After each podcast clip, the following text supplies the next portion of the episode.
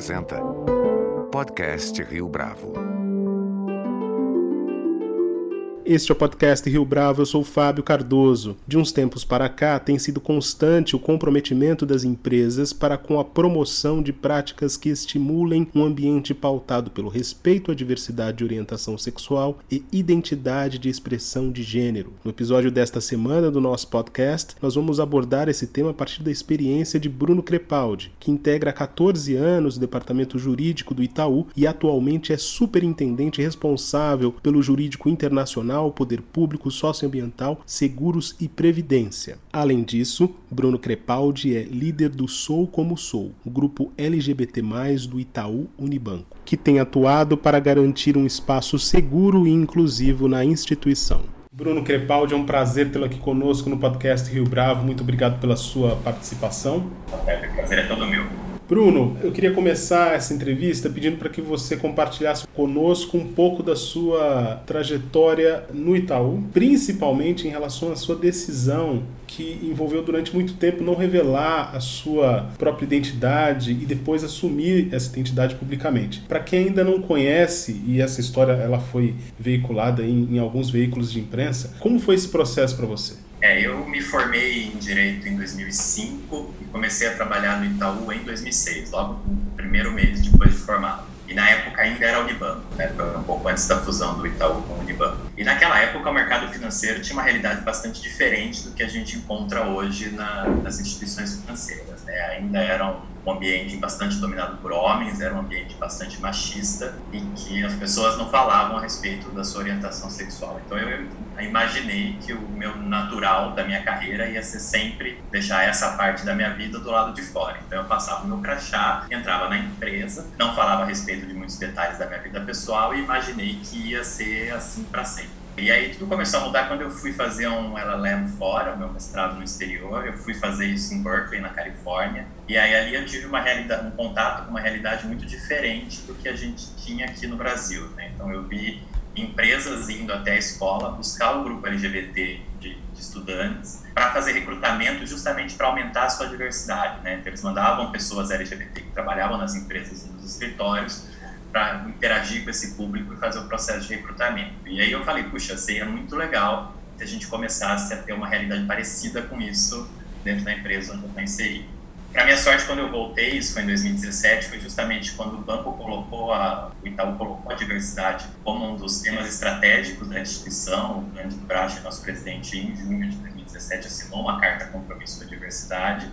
E foi quando o banco começou a fazer efetivamente as ações mais efetivas do assunto. E o pilar LGBT era um pilar que eles estavam ainda tateando como tratar, porque ninguém falava abertamente que era LGBT. Então tinha muita dificuldade de quem seriam os interlocutores internos para ajudar nessa construção. E aí a primeira iniciativa que eles fizeram para isso foi uma reunião com o presidente do banco e o presidente do conselho, então o Cândido Brat e o Roberto Setúbal, para ouvir da população interna como era ser LGBT no banco. E aí eu costumo brincar que de alguém que nunca tinha falado a respeito do assunto, eu fui contar direto para o presidente do banco que eu era LGBT, porque foi nessa reunião que eu falei pela primeira vez a respeito do assunto, contei um pouco de como tinha sido essa minha experiência lá fora, o que eu tinha visto, etc, e me coloquei à disposição para ajudar na construção deste pilar da diversidade dentro da instituição. E aí desde então, desde lá que eu tenho participado ativamente das discussões de diversidade, um pouco mais próximas das discussões de diversidade LGBT, mas dando um apoio ali na construção de todos os nossos pilares de diversidade.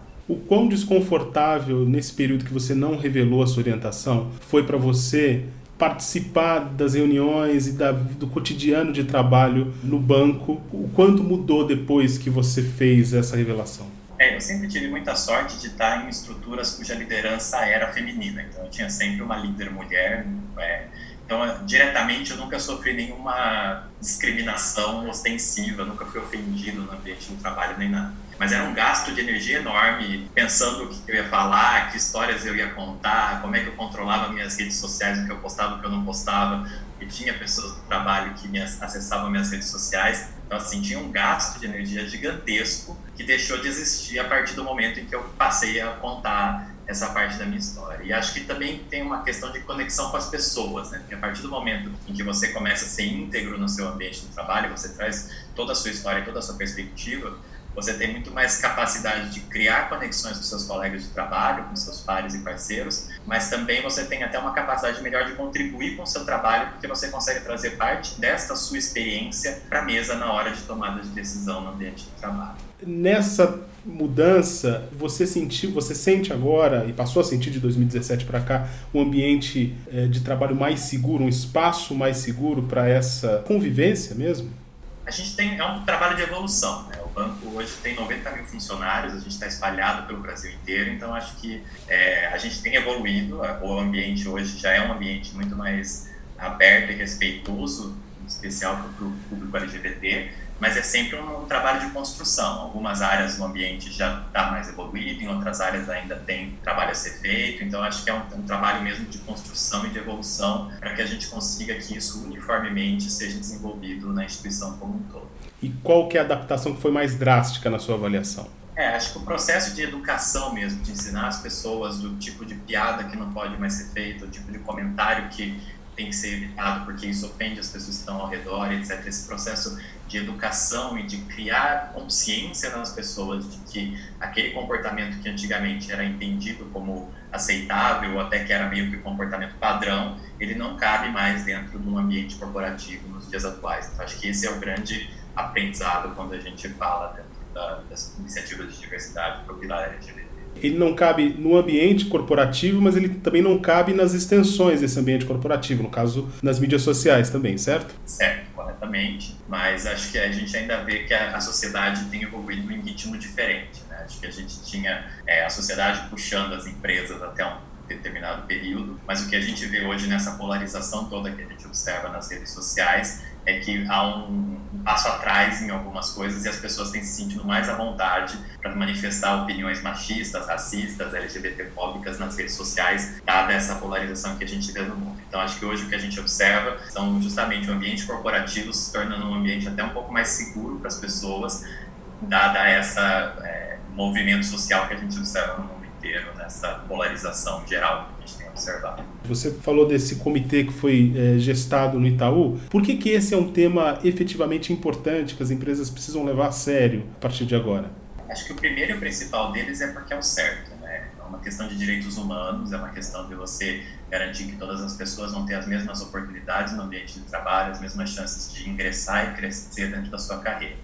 Mas acho que é também uma visão estratégica mesmo para as empresas o mercado consumidor é um mercado diverso, é um mercado que está cada vez mais consciente dos seus direitos, do seu espaço. O público de investidores das empresas também tem cada vez mais cobrado a responsabilidade social das empresas, de, de favorecer direitos humanos, etc. Então, para você criar essa conexão com o seu público investidor, com o seu público de consumidor, você só vai conseguir se você tiver um corpo de pessoas diversas dentro da empresa pensando nos seus produtos e serviços. Então, isso acaba sendo uma pauta estratégica. Tem mais é, para você ficar atrativo no mercado de trabalho hoje em dia, você precisa ter um ambiente interno que respeite a diversidade das pessoas. Um bom profissional que é diverso, um bom profissional que é negro, que é uma mulher, que é um LGBT, ele não vai querer trabalhar numa empresa onde ele não vai conseguir ser quem ele é. Então, acho que para a empresa conseguir atrair e reter os principais talentos, ela vai ter que conseguir se adaptar ao ambiente de diversidade e tratar isso de forma estratégica como é que as empresas podem sair da carta de boas intenções e atuar de forma adequada, natural, uh, na implementação de uma iniciativa como essa? Você, de certa forma, adiantou um pouco dessa resposta uh, a algumas perguntas para trás, mas eu queria que você uh, elaborasse isso melhor para a gente. Existe o entendimento de que isso é importante, mas como é que se faz para estabelecer essa transição? É, não, acho que não tem uma fórmula mágica, é, tem que uma atuação em diversas frentes, uma, muitas iniciativas, mas acho que o principal primeiro passo que tem que ser dado é tratar a questão dos vieses inconscientes. Né? Vieses inconscientes são aqueles preconceitos que a gente tem embutidos dentro da gente, que muitas vezes a gente não percebe, que influencia toda a nossa tomada de decisão. É um atalho cerebral para a tomada de decisão. E muitas vezes ele acaba fazendo com que a gente tome decisões que não favorecem, de fato, o ambiente diverso. Então, no processo de contratação, muitas vezes é muito mais fácil você contratar alguém que é muito parecido com você, porque vai fez a mesma faculdade, fala a mesma língua, os mesmos jargões, etc. Então a gente tem que criar mecanismos, primeiro de dar consciência para as pessoas, deixar de serem conscientes, as pessoas passarem a perceber é, esses vieses de machismo, racismo LGBTfobia que estão embutidos em todos nós, criar essa consciência e depois ir trabalhando mecanismos de como é que a gente vai blindando. E acho que o segundo passo importante é a educação. A gente precisa tomar essa consciência de que todo mundo cresceu num ambiente que é uma sociedade que nos educa para ser machistas, racistas e LGBTfóbicos, como é que a gente começa a se educar para trabalhar de forma diferente, utilizar uma linguagem adequada, se preocupar com essas questões e construir. Acho que os dois principais pilares para traçar as iniciativas de diversidade é criar consciência do viés inconsciente e educar o seu público interno. E esse público interno, ele abraça é, ou ele se engaja se envolve com isso de forma ativa? Como que a sua experiência é, reporta isso? Acho que tem de tudo um pouco, né? É, sobretudo numa empresa tão grande quanto o Itaú Unibanco, a gente tem uma, uma representatividade lá interna que representa praticamente toda a população brasileira. Então você tem, de um lado, um público que está super ávido, querendo fazer essas discussões, que já está engajado por questões da sua própria vida pessoal nessas discussões e que quando vem a discussão sendo aberta dentro da instituição, se engajam, aplaudem, se envolvem e repercutem aquilo dentro da instituição. Mas, por outro lado, você ainda vê pessoas que ainda não conseguiram enxergar o real valor dessa discussão. Então, acho que tem um, trabalho ainda em relação a esse público de justamente é, trazer ali o conhecimento e a, as informações necessárias para criar um engajamento. Então, não é um engajamento espontâneo, simultâneo de toda a população, mas você vê as pessoas é, lentamente, aos poucos, criando essa consciência e engajando a discussão. Eu acho que o mais importante é que a gente sente muito pouca resistência. É difícil você encontrar alguém dentro da instituição hoje que fala, acho que isso não é importante, a gente não deveria estar falando desse assunto, que acho que já é o principal passo aqui nessa jornada. Você acredita que isso se manifesta não só nas pesquisas internas, mas mesmo no corpo a corpo, digamos assim, na conversa que as pessoas têm cotidianamente? A gente, claro, a gente está falando aqui hoje de um ambiente que basicamente o trabalho está acontecendo de forma remota, mas vamos pensar aí a coisa de seis, sete meses para trás. Como que era isso? É, não, assim, a gente observa de fato, e acho que até mais no, no corpo a corpo mesmo. Acho que as pessoas, é, elas começam a ver aquele movimento interno, começam a ver as, os comunicados internos trazendo conteúdo para que as pessoas se informem, etc. Você acaba vendo uma pessoa comentando com a outra, falando, ah, você viu aquele curso, ah, você viu aquela palestra, ah, você viu aquele e-mail que a gente mandou. Então, você, além dessa, da, da coisa mais institucional, você vê esse burburinho interno criando esse interesse entre as pessoas. Então, acho que, que acontece presencial. E quais são eh, os obstáculos que você observa no horizonte a partir dessa tomada de consciência que a gente está em 2020? Quais são os próximos desafios a serem enfrentados é, na direção de um, um ambiente mais seguro e de um certo equilíbrio no espaço de trabalho? É, acho que a gente ainda tem, da parte de, do, dentro do pilar LGBT, um processo de educação ainda bastante forte, né, para garantir que ele vai ser homogêneo, que está em todos os espaços a gente tem uma preocupação grande dentro do pilar LGBT com o público trans, que hoje é o público mais vulnerabilizado dentro da sigla LGBT, é um público que normalmente é expulso de casa muito cedo pela família, não tem apoio, não tem condições de terminar os seus estudos, etc. Então, para esse aqui, a gente precisa ter um olhar um pouco diferente do pilar, do, do que a gente tem para o demais público LGBT. Quando a gente pensa em gênero, a gente tem as questões de como é que a gente garante o encarreiramento da mulher e garante que ela vai conseguir ter a mesma. Hoje a gente, dentro da instituição, já tem, olhando o corpo todo de funcionários, quase 50-50% de homens e mulheres dentro da instituição. A gente fez um estudo e a gente não tem gap salarial, então homens e mulheres no mesmo nível de cargo tem a diferença salarial que se observa em algumas outras empresas, mas a gente ainda observa sim a dificuldade da, de chegada de mulheres aos, altos, aos postos mais altos da instituição. Então acho que esse é um grande desafio que a gente tem quando a gente pensa em gênero.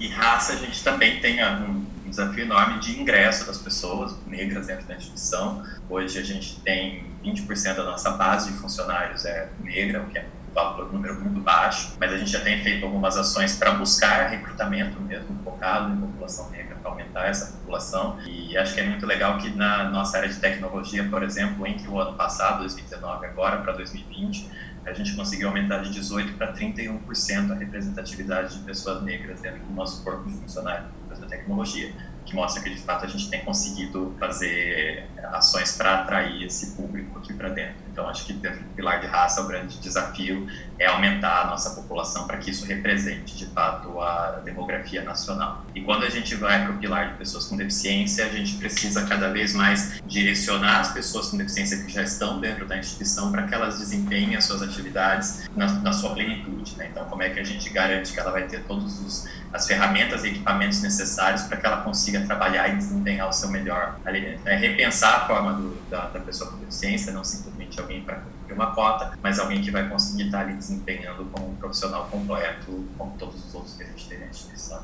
Acho que em linhas gerais, dentro dos nossos principais pilares de diversidade, acho que esses são os nossos desafios aí para o futuro. É, eu acho que o que a gente observa hoje é que cada vez mais a vida pessoal e a vida profissional elas acabam tendo uma sobreposição. E agora, com essa questão toda de home office, isso acabou ficando ainda mais evidente. Né? Tá todo mundo trabalhando dentro de casa. Então, quando eu estou falando com o pessoal da minha equipe, eu estou dentro da casa da pessoa da minha equipe, e assim como todo mundo interagindo. Então, é muito, cada vez mais difícil você deixar a pessoa de lado e virar aquele robô corporativo que não fala a respeito da sua vida pessoal. Então, é o filho que entra no meio do conference call, é o companheiro que entra ali para pedir ajuda para alguma coisa. Então, cada vez mais a vida pessoal e a vida profissional estão juntas e a gente precisa trabalhar para que o ambiente corporativo ele seja seguro para que as pessoas consigam viver a sua vida pessoal e a sua vida profissional na plenitude. Ora, Bruno, a gente está quase terminando a entrevista, mas se você pudesse voltar no tempo, mais ou menos no período em que você ingressou no Itaú, e pudesse dar um conselho a si mesmo, qual seria essa mensagem? Nossa, é difícil essa pergunta, hein? Deixa eu pensar um pouquinho. Eu não sei se eu faria diferente. Eu não sei se eu faria diferente, porque eu acho que é, é a tomada de decisão de você falar a respeito da sua orientação sexual ou, ou tratar desses assuntos, ele envolve muito o contexto onde você está inserido. E eu não sei se eu tivesse tido uma postura diferente naquele contexto onde eu estava inserido lá atrás, se os resultados teriam sido tão positivos quando eu, é, foram quando eu comecei a fazer isso no momento certo. Então, acho que talvez o conselho que eu daria é presta atenção para o momento certo, mas não necessariamente faça alguma coisa diferente. O objetivo é que esse momento certo seja aconteça de forma cada vez mais natural. Isso, exatamente. E esse é o nosso trabalho. O nosso trabalho é preparar o ambiente interno para que as pessoas se sintam confortáveis para, se elas quiserem falar a respeito de sua orientação sexual, o ambiente vai ser um ambiente que vai proporcionar o espaço para isso. Mas não necessariamente de que as pessoas precisem fazer a essa conversa, porque acho que é uma conversa muito pessoal e tem um momento de cada pessoa. Bruno Crepaldi, foi um prazer tê-lo aqui conosco no podcast Rio Bravo. Muito obrigado pela sua entrevista, pela sua participação. Prazer foi meu, Fábio. Este foi mais um podcast Rio Bravo. Você pode comentar essa entrevista no nosso perfil do Twitter, arroba podcast Rio Bravo, ou no Facebook da Rio Bravo. A nossa lista completa de entrevistas está disponível no Apple Podcasts, no Deezer, no Google Podcasts, no SoundCloud e no Spotify. E no aplicativo O Guia Financeiro, além dos nossos podcasts, você encontra muito mais conteúdo sobre o mundo da economia em diversos formatos.